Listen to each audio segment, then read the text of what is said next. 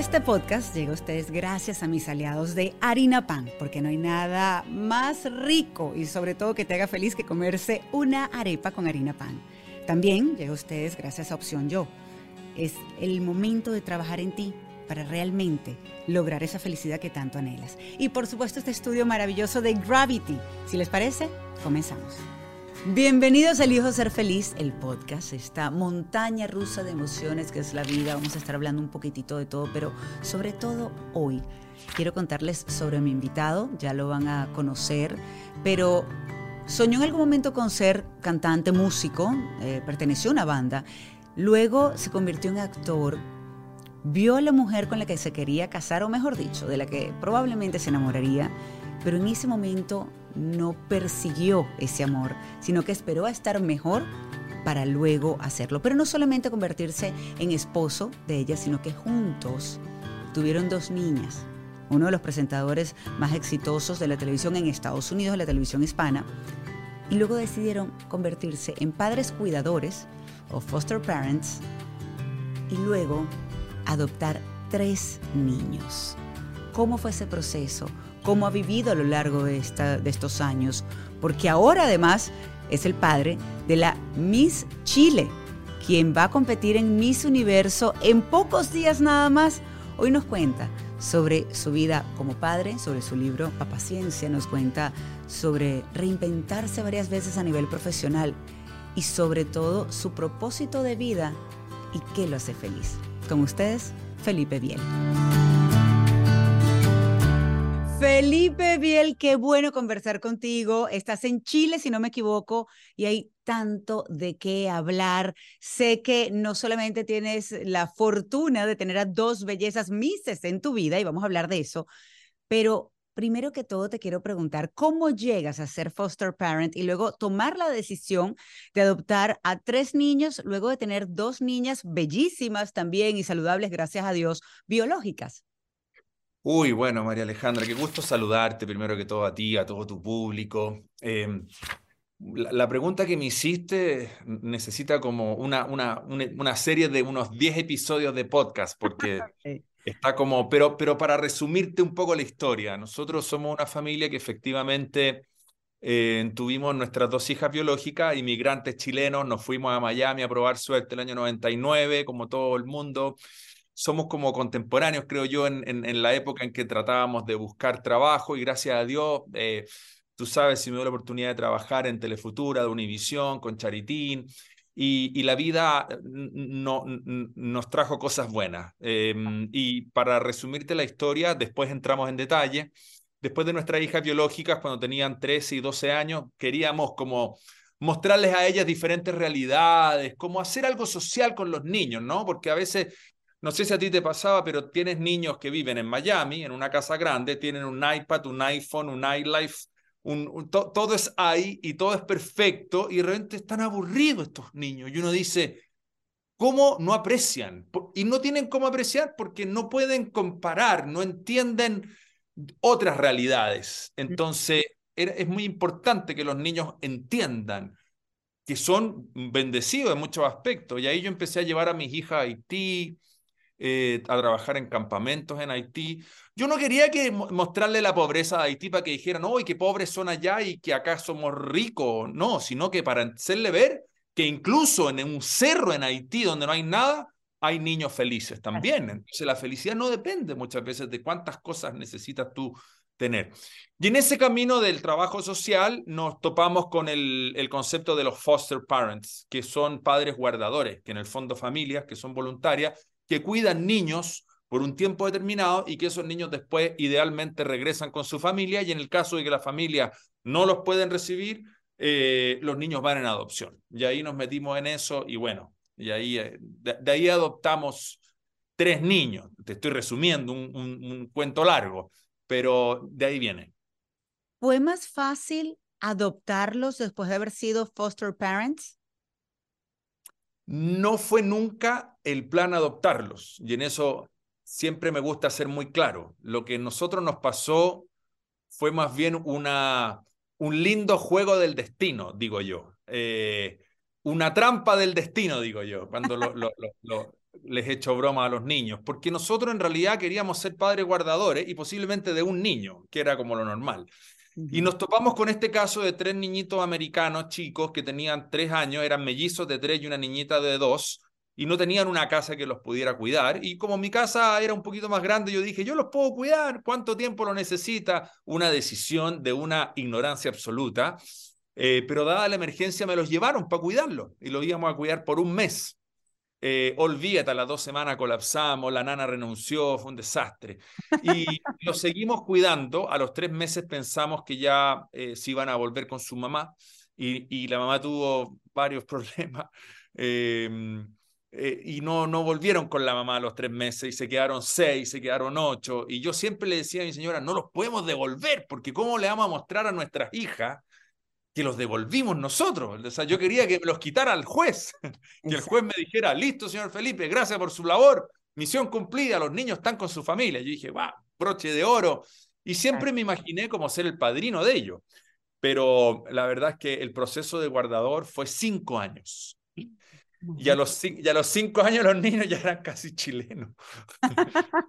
claro. entonces, fue como que el destino, ¿entiendes? De hecho, la, la más chiquitita, como a los tres años, cuando ya tenía cuatro ella, un día llegó y me dijo, papá, I have a bad news for you. ¿Qué pasó? Le dije Me miró serio y me dijo, you are not my real dad. Ay, Dios. Oh, oh my God. Le dije, don't worry, I already know. Estás listo, oh, así te dijo, ¿y tú? You know? Mm, don't worry, me dijo, because I love you like you are my real dad. It's the same thing. Le dije, yeah, yeah, of course, it's the same thing. Don't worry. No, entonces ahí ella recién. Para los que, no hablan inglés, le dijo: No te preocupes, porque además es así, qué bonito que te haya dicho que te sentía así, como su papá. Sí, claro, me dijo: No me preocupara, yo te quiero como si fueras mi papá real, porque ella, ella pensó que ella había descubierto una noticia, ¿no? Que dijo: este, este señor no sabe, pero no es mi papá biológico, ¿entiendes? Claro, ahora Felipe, para los que no lo saben también, cuando eres padre cuidador o este foster parent, generalmente es porque su padre o madre biológica no se pueden ocupar de estos niños por distintas razones, por un problema judicial, problemas de droga, por ejemplo, de rehabilitación. En este caso, y cuando ya habían pasado cinco años, ¿qué fue lo que sucedió con la familia? Y porque entonces en ese momento, por supuesto, era lógico, después de cinco años, que ustedes tomaran la, decisión de adoptarlos legalmente, pero no es fácil. ¿Sabes lo que pasa? Que eh, los padres que pierden a sus hijos, que pierden la custodia, tienen que cumplir con una serie de requisitos que los jueces les ponen no necesariamente tienen que haber pasado cosas tan graves. En el caso de estos niños, la mamá y el papá de estos niños adoraban a los niños, pero tenían 20 años.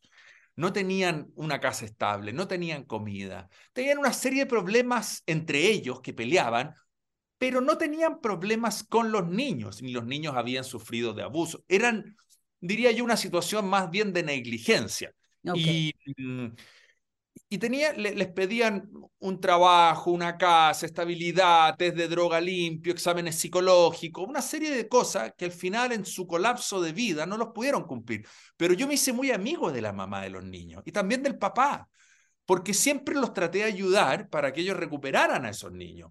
Y te voy a decir una cosa, yo cuando es el Día de la Madre, a la primera que le mando un mensaje es a la mamá biológica de los niños. Tenemos una muy buena onda, porque de alguna manera, cuando la jueza le quita la custodia a estos padres biológicos, ella me pide, me dice, Felipe, por favor, adóptalos tú, porque si tú los adoptas, yo sé que tú me vas a considerar, porque el riesgo cuando un, niño es adoptado, los padres adoptivos deciden si quieren mantener vínculo con la familia biológica o no.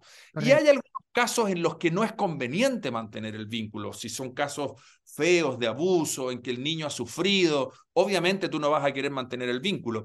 Pero en este caso yo tenía una mamá biológica que trataba, que no podía, pero trataba, y un padre biológico que se me perdía, yo le iba a buscar y lo, llevaba a tomar ahí una cerveza y le decía, ayúdame con los niños, y hasta el día de hoy están en contacto. De hecho, en estos ya 11 años que los niños están con nosotros, han ido a ver a su mamá y los he dejado a veces cinco días, una semana con la mamá y me escriben y ya están grandes, ya tienen 14. Entonces ellos me escriben y me dicen, ¿cómo va todo? Bien, papá, mira, hoy día vamos a ir al bowling. Ah, yo les mando plata, vayan al bowling, inviten a la mami al bowling.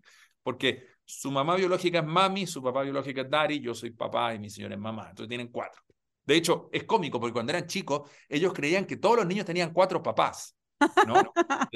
y, me preguntaban, ¿Tú, ¿a ti con quién te tocó vivir? ¿Con tu daddy y tu mami o con tu papá y tu mamá? Y le decía, no, no, no, ustedes tienen suerte, le dije, ustedes tienen cuatro, pero mucha gente vive muy triste porque tiene dos. Oh, y Felipe, bueno, primero que todo eso es una bendición no solamente para los niños, sino para los papás biológicos de esos niños que pueden tener entonces ese contacto y que los tienen a ustedes para que se ocupen y les den cariño y tantas cosas más a estos niños. Ahora, ¿cómo fue la relación en un momento, desde un principio, cuando les dieron, por ejemplo, a sus dos hijas biológicas, vamos a traer a estos niños a vivir con nosotros? No solamente, además que creo, si, si no me equivoco, fueron los primeros, no, ¿verdad? Que estuvieron en tu casa. Sí, los primeros. Ah, fueron los primeros. Ah, imagínate. Porque fueron más. Muchas veces los padres eh, cuidadores, lo que les cuesta es precisamente luego tener que devolver a los niños. Claro. En este caso, pues ustedes ya los tuvieron de primero. ¿Y qué te decían tus hijas? Mira, es que era algo nuevo para todos nosotros. De hecho, nosotros no alcanzamos ni siquiera a sacar la licencia que requieres para ser foster parent. O sea, tuvimos una preparación más o menos nomás, porque como este caso era una emergencia, ellos aceptaron traernos los niños a la casa y que nosotros siguiéramos haciendo el curso mientras los niños ya estaban en la casa. Eh, mi hija al principio feliz, porque si tú le dices a tus hijos, oye, voy a traer un, un, bebé a la casa para que lo cuidemos unos días, quedan todos felices, es la novedad. O sea, no, dimensionas nada. Obviamente tres era bastante abrumador. Claro. Pero estaban felices. Pasaste de dos a cinco. Claro, a las dos semanas estábamos súper colapsados, completamente colapsados. Y ya las niñas ya no ayudaban mucho porque ya la novedad había pasado, ¿no? Entonces era como que, oye, los niños que lloran, que molestan.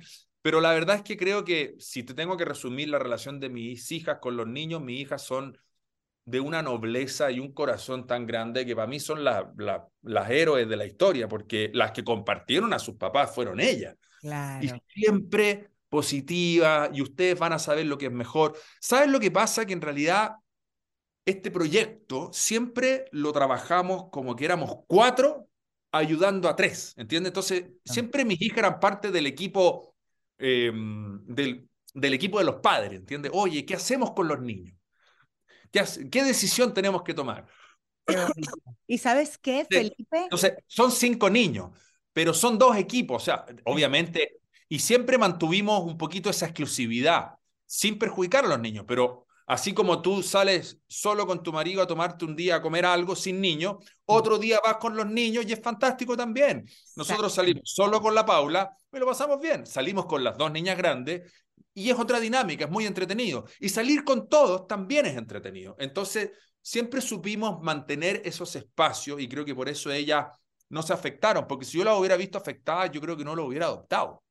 Y te voy a decir una cosa, Felipe, tienes que sentirte completamente orgulloso, no solo del trabajo, del trabajo que has hecho de padre de estos eh, cinco niños, sino que tu hija, Celeste, quien por cierto es Miss Chile, va a participar en el Miss Universo, toda la suerte del mundo, por supuesto, pero me pareció tan bonito, es bellísima, es bellísima, pero más allá de eso, tan bonito cuando dijo que ella quería llevar su mensaje, el que había aprendido en casa desde muy temprana edad sobre precisamente ser foster parents, sobre poder adoptar, sobre poder ayudar a otros. Y mira lo que termina siendo entonces una linda familia. Y ella tiene que, me imagino, por amor a Dios, llenarlos de orgullo a ti y a Paula.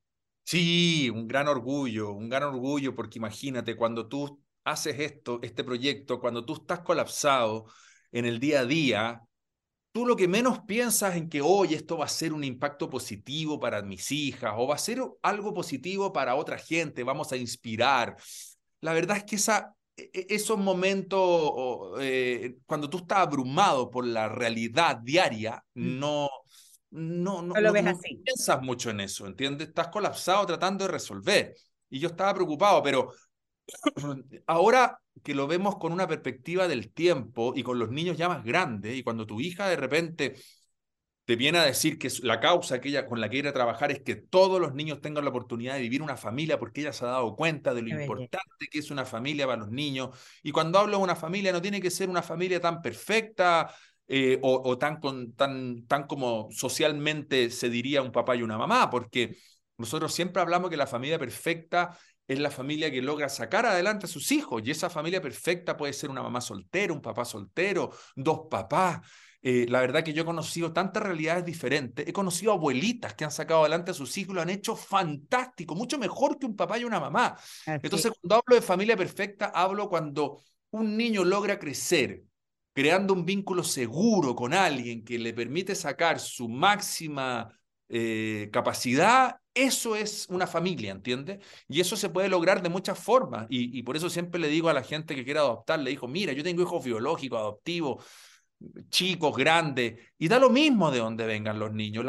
La, eh, ser papá no es solo tener un hijo, ¿entiendes? Es una cosa que es una relación que se construye, porque si fuera así, tener una pelota no te hace jugador de fútbol. Así mismo. Sabes que yo siempre comenté que es muy lindo definitivamente eh, pasar por un embarazo, uno como mujer, pues sentirlo creciendo dentro de ti, pero que la realidad, al menos en mi caso, es que yo me enamoré perdidamente de ellos después que nacieron.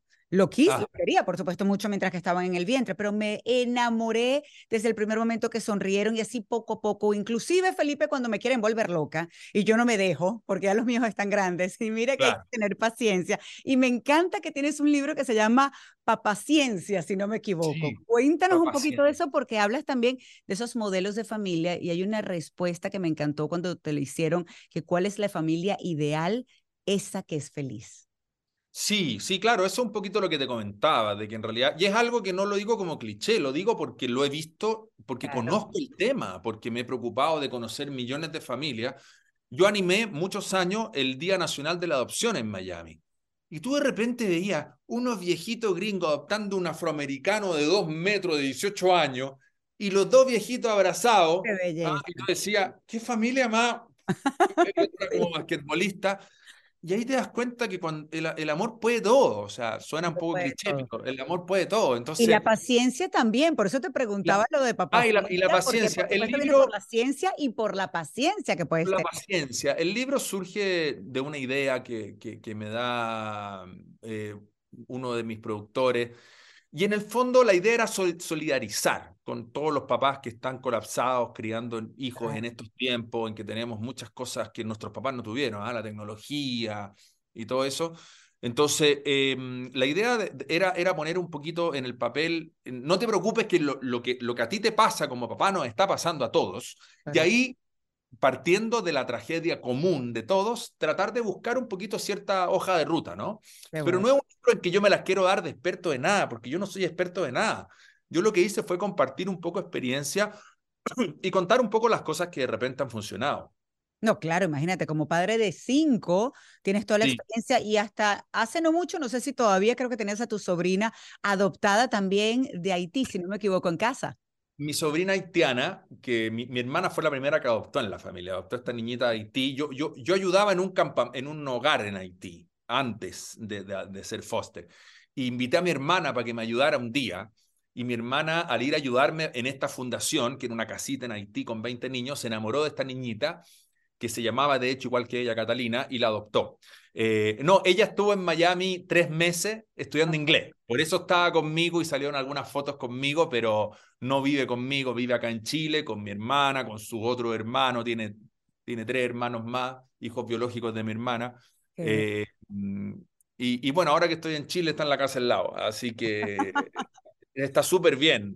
La, Una familia grande, linda, de un corazón, sobre todo y, mi otra hermana también está siendo madre guardadora de un haitiano. ¡Uh, qué bueno! Sí, es de familia entonces. Por eso es tan importante la labor que está haciendo tu hija, no solamente representando a Chile, sino llevando este mensaje para que cada vez se conozca un poco más sobre este concepto que no muchos conocían. Y ahora sí te quiero preguntar por esta hija bellísima. Eh, la mayor, si no me equivoco, es Celeste, que va a participar ahora en el Miss Universo y me imagino que te debe llenar de orgullo, pero también traer muchos recuerdos, porque resulta que, pues ese flechazo, no sé si fue amor a primera vista, pero definitivamente flechazo entre tu esposa y tú pasó en un concurso de belleza.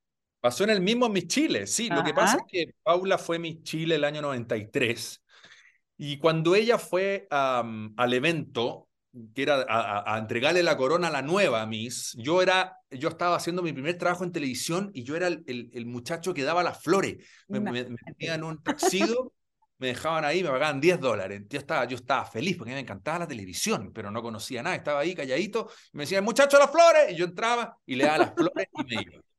Y ese era mi primer trabajo, pero en ese, eh, eh, obviamente mi señora, que era la Miss Chile, venía llegando de Sudáfrica, del mismo mundo, pasó al lado, ni me vio, que iba a ver al muchacho de las flores. O sea, ah.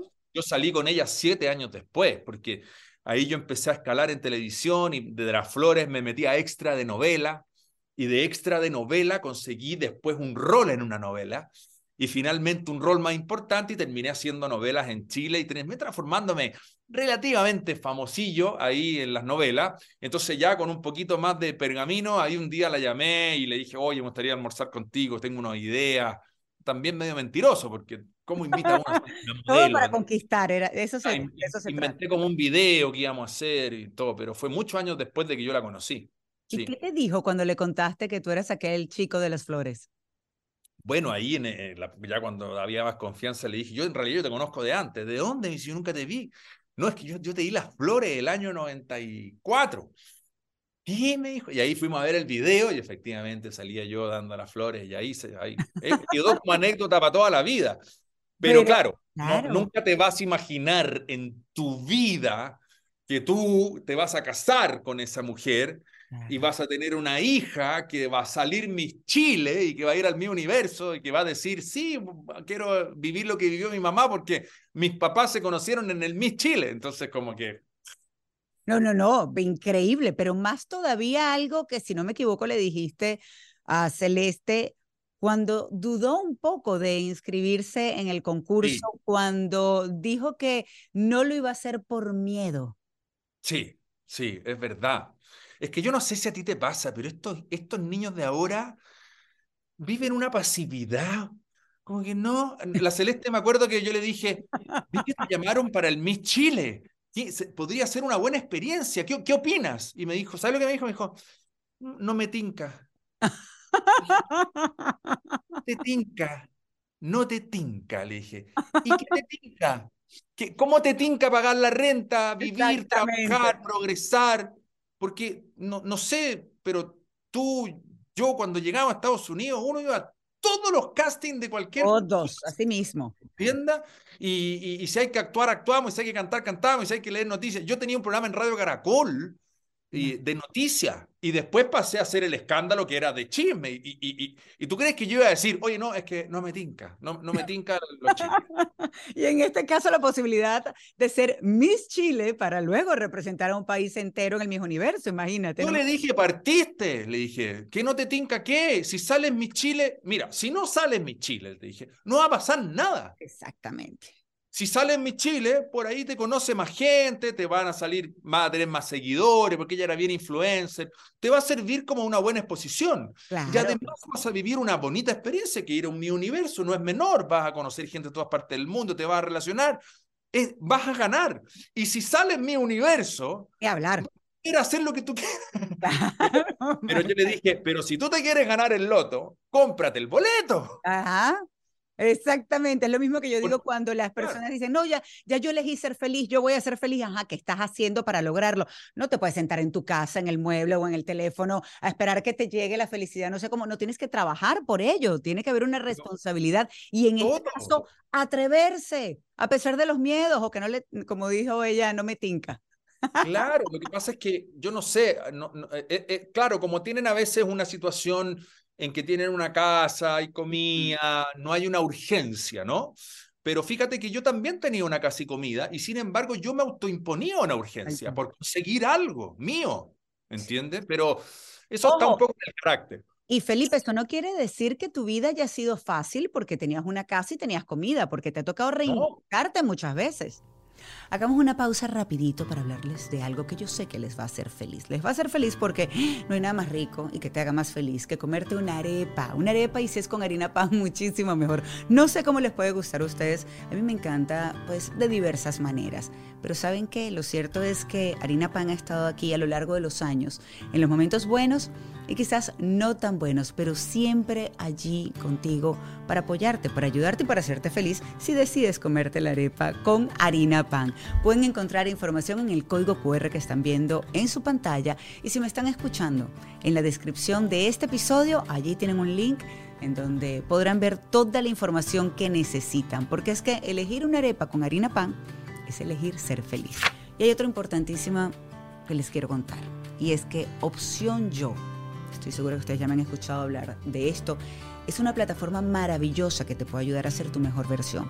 Quizás no todos los días estamos iguales, quizás hay veces que en la noche no puedes dormir cuando esto se activa y no te deja sino pensar en todo lo que tienes por hacer, en todos los problemas del día a día, en los pendientes. ¿Saben qué? Definitivamente poder tener una persona con quien hablar, pero en este caso un especialista, uno de los cerca de 300 especialistas que tiene opción yo, te puede ayudar quizás a priorizar mejor tu tiempo, quizás con los problemas con tu pareja, con tus hijos, en el trabajo. Hay herramientas que te pueden funcionar si haces el trabajo y ellos están dispuestos a acompañarte todo ese camino. Opción yo es lo que necesitas si realmente no solo eliges ser feliz, sino que estás dispuesto a trabajar para lograrlo. La información en el código QR que tienen en su pantalla y si no, en la descripción de este programa, en el link, perdón, que está en la descripción de este programa. Y ahora les quiero hablar de Gravity, este One Stop Studio donde estoy, donde estoy haciendo este podcast en este momento y todos mis podcasts, porque es un estudio que tiene absolutamente todo. Llegas acá, tienen las luces, tienen las cámaras, tienen monitores, el área de maquillaje, todo, todo lo que necesitan para tus fotos, para tus videos, comerciales si quieres, podcast, etc. Aquí además te pueden apoyar con lo que necesites. Solamente tienes que contactarlos y pues por supuesto puede ser a través de sus redes sociales en arroba gravity o si no en su página web gravity.com.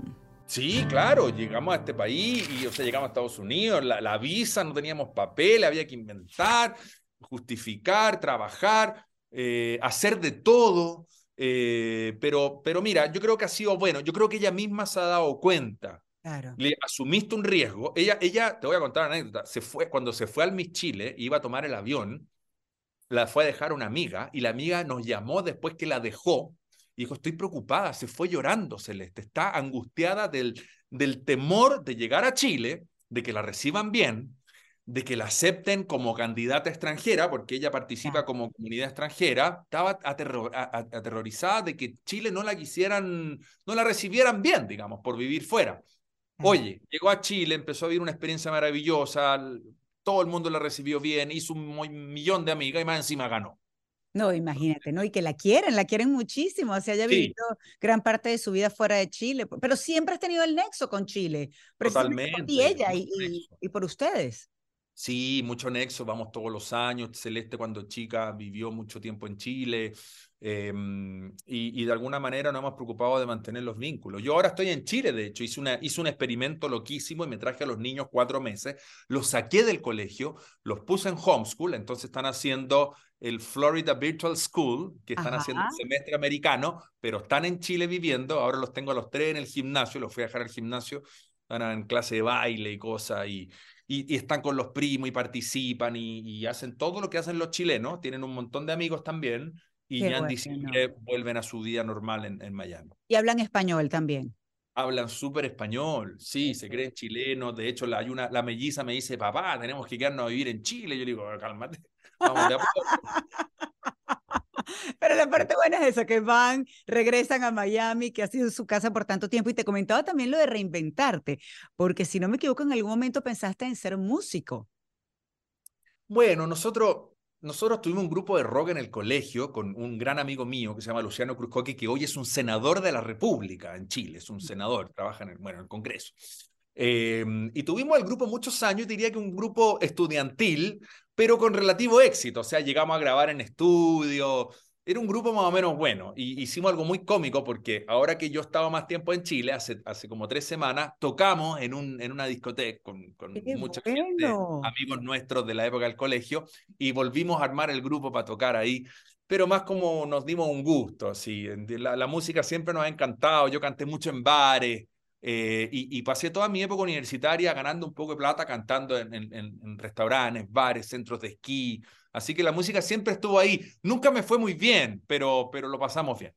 No, claro, lo disfrutabas, era una época y qué bueno que retoman eso que además les gusta tanto. Luego empezaste a, ser actor, fuiste presentador de Escándalo TV por cuánto tiempo? El programa duró 10 años, y después del programa, em, hice algunos programas en California, en Estrella TV. Estuve en Mega TV, estuvimos juntos, ¿te acuerdas que tú, tú estabas trabajando ahí también? Nos Exactamente, en Mega TV.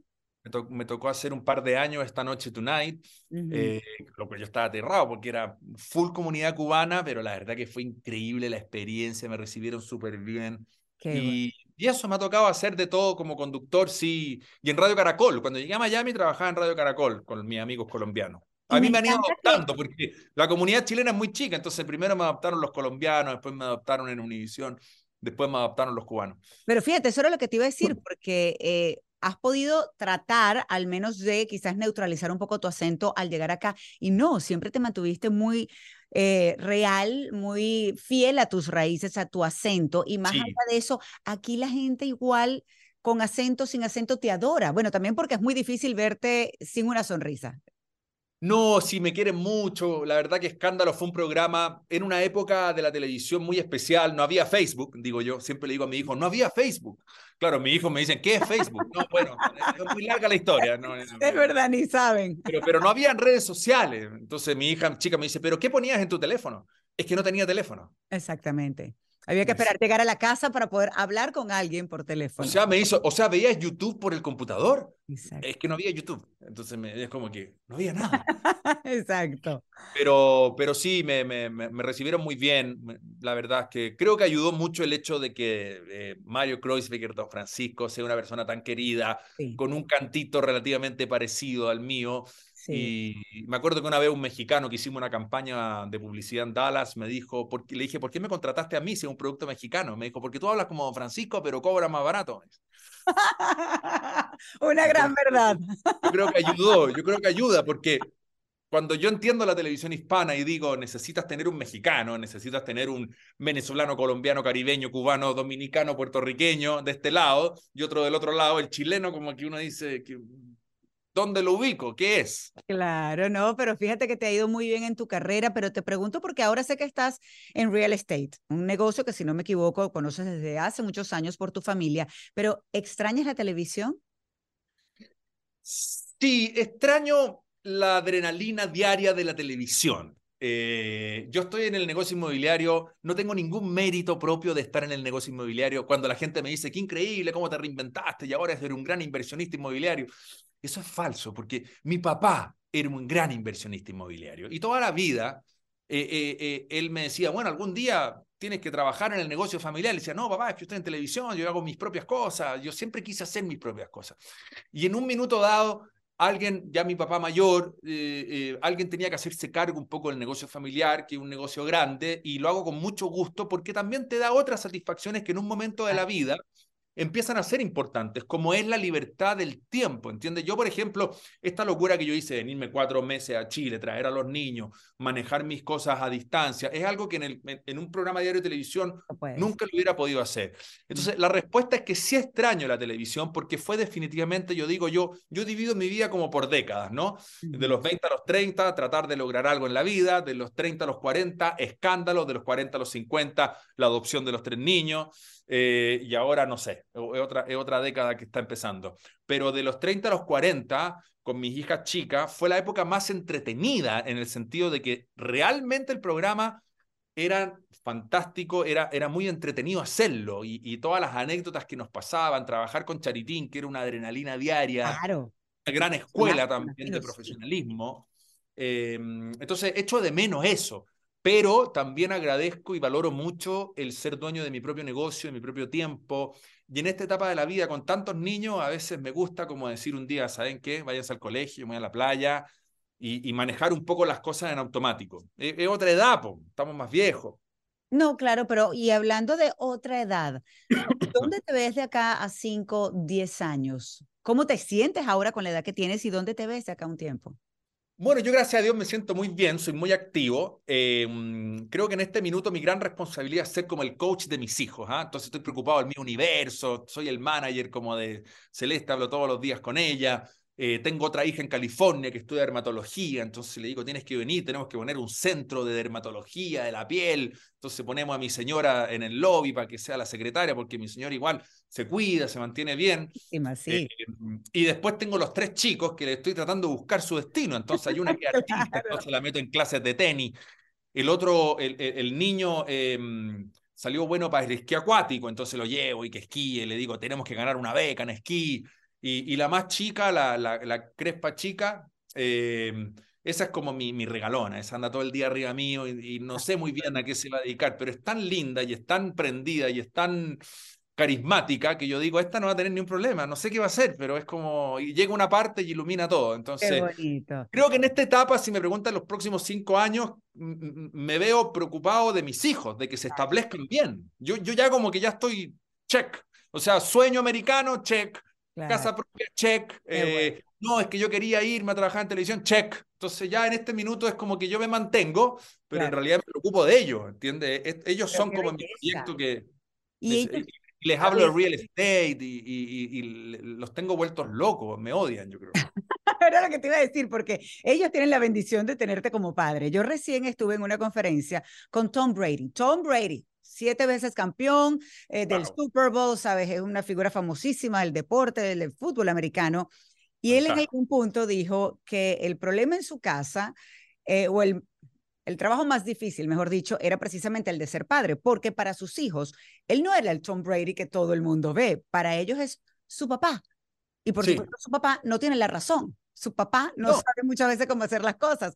En tu caso, ¿qué, es, ¿qué ha sido lo más difícil y sobre todo esta nueva etapa donde estás apoyando tanto a tus hijos ya en un plano también laboral, como el de, ¿cómo se llamaría? ¿Dadager o manager? Bueno, manager en dado caso de tu hija, por ejemplo, Celeste.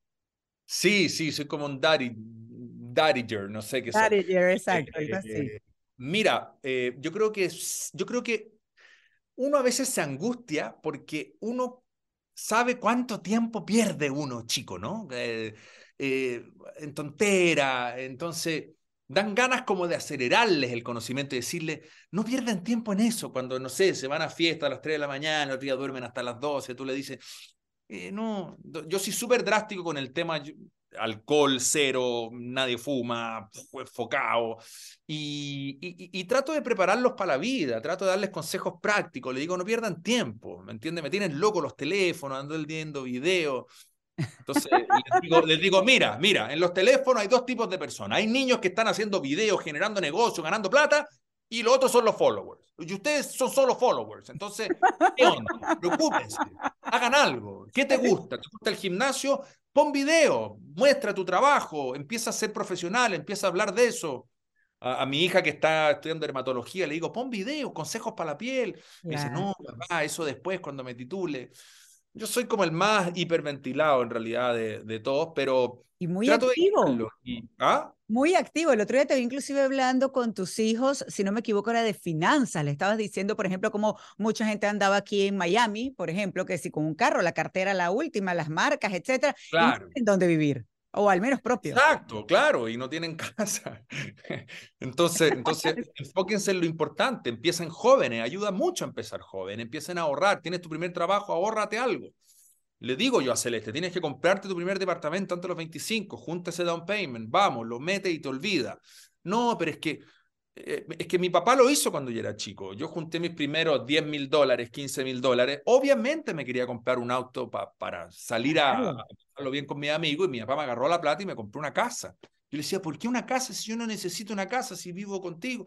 Y después entendí, y esa casa me salvó la vida. Fue una inversión que, que 25 años después fue mi base financiera de mi vida. Entonces, eh, les hablo mucho de eso. Yo digo que uno tiene que seguir ahí diciendo y diciendo y diciendo. Encuentro que el colegio en eso tal debe, ¿entienden? Encuentro que el colegio no prepara a niños emprendedores, prepara a niños más bien empleados. Creo que es importante sociabilizar, pero ahora que los tengo en homeschool, me he dado cuenta del beneficio de ser más efectivo, ¿no? Una profesora que viene, que le da la clase, y lo que yo les voy hablando y, creo que se van, van absorbiendo más.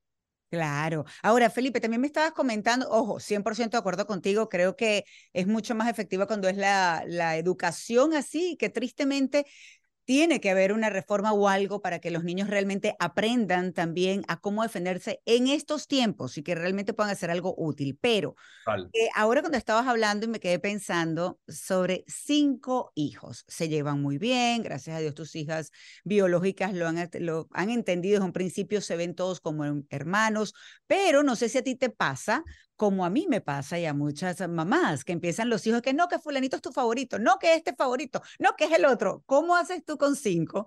¿Y quién, a quién apuntan más como el favorito? Es un buen punto, es un buen punto. Yo en general trato de crear em, mundos propios con cada uno de los niños. No los veo como un grupo de cinco. Tengo códigos propios, mundos propios y temas propios. Entonces, hago, trato de hacer cada cierto tiempo eh, lunch, hago, hago almuerzos eh, con, con cada uno. ¡Qué bueno! Eh, entonces, de repente le digo a la, a, la, a la melliza, le digo, ya, el martes te vas a buscar al colegio, un poquito antes, y nos vamos a ir a almorzar juntos, y vamos los dos. Y, y ella, ella elige el lugar, y ella pide lo que quiera, y, ahí hablamos solo de ella. Y, y, siempre llevo un cuaderno y anotamos un poco las ideas. Entonces tengo una, una niñita que le encanta la decoración. Y a mí me encanta la decoración. Soy como una vieja decoradora. Entonces, con ella hablamos de decoración, qué hacemos, y la trato de meter en algún proyecto mío, y dame ideas para esto, eh, mira, qué bueno, ¿qué opinas de esto? Ah, mira, entonces, con ella en Instagram estamos todo el día mandándonos lámparas, sofá, decoración, cocina, eh, cabañas en la montaña, y, y, ese es nuestro mundo. Después con el niño, se enganchó con la onda de las pesas conmigo. Entonces hablamos que el suplemento, que el batido, que vamos, y, voy a entrenar con él. después un batido, papá, cómprate la creatina con sabor, ya, yo la compro. Con la, con la, la dermatóloga hablamos de, de, de, su centro, de cómo el día de mañana hacer su negocio, qué área se quiere involucrar. Con Celeste hablamos de, su futuro, de cómo llevar su carrera de modelo, de influencer a una empresa propia. Ahora en este minuto obviamente hablo más con ella por el Mi Universo y le digo cómo canalizamos un poquito la experiencia en Mi Universo, independiente del resultado, cómo la transformamos en algo tuyo más concreto o algún emprendimiento propio, qué has pensado, qué producto te gustaría hacer. Y con cada una tengo un mundo aparte, ¿entiendes? Em, y, con mi señora también tengo otro mundo. Yo espero, eso te iba a preguntar, yo espero que también con tu señora tengas otro mundo. Claro, con, con ella nos, vamos, nos escapamos solo de vez en cuando y nos damos cuenta que, que, nos entretenemos, que al final es lo más importante. Exactamente, porque hay veces que a las parejas se les olvida cuando son padres que son pareja y solamente se concentran en ser los padres de y se dejan en último lugar. Así que qué bueno que también lo hagas. Felipe, hay algo que a mí me gusta mucho, es una palabra japonesa, se llama ikigai, que tiene que ver con el propósito de vida de alguien. En Japón, si tú consigues tu ikigai, que ojo, puede ser desde como esta señora eh, japonesa de 104 años, que su ikigai, su propósito de vida era despertarse todos los días para estar con su bisnieta. En tu caso, ¿cuál es tu ikigai? Mira, em, yo creo que esta circunstancia del destino que me hizo a mí crear una familia tan atípica, ¿no? Eh, en otro país, eh, con dos niñas biológicas fantásticas y adoptar tres niños, em, independiente de todas las cosas que yo he hecho en términos laborales y todo eso, creo que eso ha sido como lo más único, quizás como lo más, lo que más sobresale en mi vida y creo que en ese sentido siento una gran responsabilidad de llevar una, un, mensaje de que, de que las familias no tengan miedo en, en, agrandarse en diferentes maneras. A veces me pasa que veo matrimonios buscando niños, que el in vitro, que el óvulo, que la cosa, o, o veo matrimonios, no sé si a ti te pasa, gente le da a nosotros que no están tan viejos y que tienen energía y que ya los niños crecieron y ves una mamá sin ningún propósito porque ya los niños tienen 28 años o 26 años.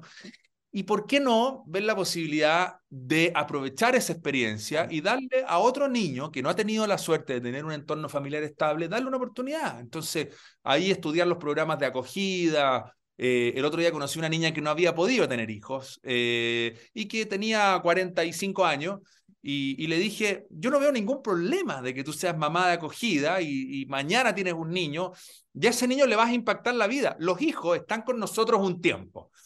Los biológicos en Estados Unidos están en promedio 18 a 20 años contigo, ¿no es cierto? Porque ahí más o menos se independizan. en, en, Chile es más, están hasta como 27 años contigo.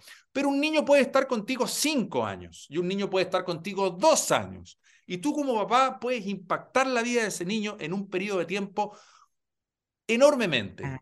Yo, yo, conozco una, una niña acá en Chile que fue madre guardadora de, una, de un bebé y fue un año madre guardadora. Y al año lo entregó y el niño lo adoptaron. Y ella siguió en contacto con esa familia y sabía de la vida de ese niño. Y un día le dije, ¿y lo volviste a ver? Y me dijo, no solo lo volví a ver, cuando me casé, mi papá había muerto y ese niño me entregó en el altar. Ay, Dios mío, qué belleza. Imagínate. Y así como esta historia tiene que haber muchísimas más, pero... Mucho, por eso te digo, tú, tú eres padre guardador, el niño, no es que el niño se va y nunca más lo viste, tú creas un vínculo que independiente que lo veas mucho, lo veas poco, influye tanto en la vida de ese niño que, que es una bonita historia. Yo, la persona que me inspiró a mí a ser foster parent, cuando yo llegué a verla, que era la directora de una agencia en Miami, tenía una foto con 25 niños. Yo le digo, ¿quiénes son todos ellos? Y me dijo, son mis hijos. ¿Cómo 25 niños? Claro, algunos estuvieron conmigo tres años, esta estuvo 25 porque es biológica, esta estuvo tres meses, y esta estuvo dos años, cuando tenía siete años, y después se fue a su familia, vivió con su familia, y a los 22 volvió a mi casa porque se vino a estudiar a Estados Unidos. Imagínate qué increíble. Además, darles amor, pero ¿sabes qué? No cuesta entregar esos niños después cuando te has estado, por ejemplo, un año o un poco más porque ya llega un momento donde está ese vínculo de amor también. Claro que cuesta, pero, pero también tienes que valorar y agradecer el tiempo. Yo, tú sabes que yo a mis tres niños los entregué.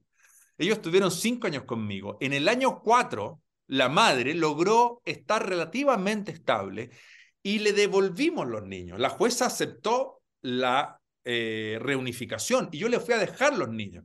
Claro, éramos tan amigos, teníamos un vínculo ya tan cercano que yo le dejé a los niños el lunes y los viernes los pasaba a buscar y me los llevaba a mi casa el fin de semana. Ah, qué bonito. Sí, Tú me preguntas, ¿fue triste? Sí, fue triste, pero estaban con su mamá biológica, buenísimo también. Y de alguna manera yo iba a ser el padrino y yo nunca en mi vida contemplé no verlos más. Al revés, yo era parte de la vida de ellos. Los viernes se venían felices a la casa, se me tiraban encima. Y cuando falló la reunificación, y, y, los niños se van en adopción y yo los adopto, yo mismo agarré a la mami y le dije, oye, te quiero aquí, necesito que estés aquí conmigo, porque yo no quiero que los niños tengan carencias afectivas. Mientras más papá y mamá hayan, mejor. Mientras más amor tengan esos niños. Claro, claro. Entonces, al final no piensas tanto en la exclusividad, piensas en el bien común de los niños. Y el bien común de los niños es que mientras más gente, más network tengan, network emocional tengan, eh, es mejor. Mis niños tienen 18 primos, cinco nietos, a cada uno le puse un padrino, que son amigos míos, eh, se los inventamos. Eh, y, y, al final lo que tienen es un network emocional grande, ¿entiendes? Mira, Felipe, de verdad que esto ha sido increíble, me ha encantado esta conversación, muy enriquecedora y estoy segura que todos los que nos están escuchando y viendo también, porque no conocían quizás este concepto y le acabas de dar la oportunidad de comenzar a pensar en abrir un poquito más, como dice eh, mi amiga, la doctora Marisa Zaret, psicóloga, ella dice que cuando uno se concentra en el dolor, solo ves eso y si uno abre un poquitito eso, puedes ver otras posibilidades y esto es una gran posibilidad para dar amor a quienes realmente lo necesitan. Así que Felipe, te agradezco un montón y solamente me despido contigo, aunque creo que ya me la contestaste sin yo hacer la pregunta y es, ¿qué es la felicidad para ti? Bueno, el otro día vi una frase, no era precisamente felicidad, pero decía el éxito y me llamó la atención, decía, y era un tipo como billonario, así, así, ya toda la plata del mundo, decía, el verdadero éxito es que cuando tus hijos crezcan quieran pasar tiempo contigo. Es verdad. Con esa frase como para contestarte, creo que al final de la vida, si estos delincuentes de niños que tengo acá, cualquiera de ellos, quiere venir a verme y tomarse un cafecito y conversar, eh, creo que vamos a ser muy felices. No, al, final, es eso. El resto de las cosas, fantástico que vengan, que van, gracias a Dios las he tenido, pero creo que la felicidad va más por el lado de los afectos. Definitivamente, esos momentos de ese afecto, de ese amor, y tú lo has dado mucho en tu vida, así que Felipe, gracias, mil gracias, sigue haciéndolo porque estás haciendo muy, muy bien el rol de padre, por supuesto, ese padre afectivo involucrado con sus hijos, y en este caso más todavía, porque imagino, vas al mismo universo con tu hija. Sí, vamos al Mi Universo. Vamos a, eh, me voy el 14 de noviembre, el Mi Universo el 18 de noviembre es en El Salvador.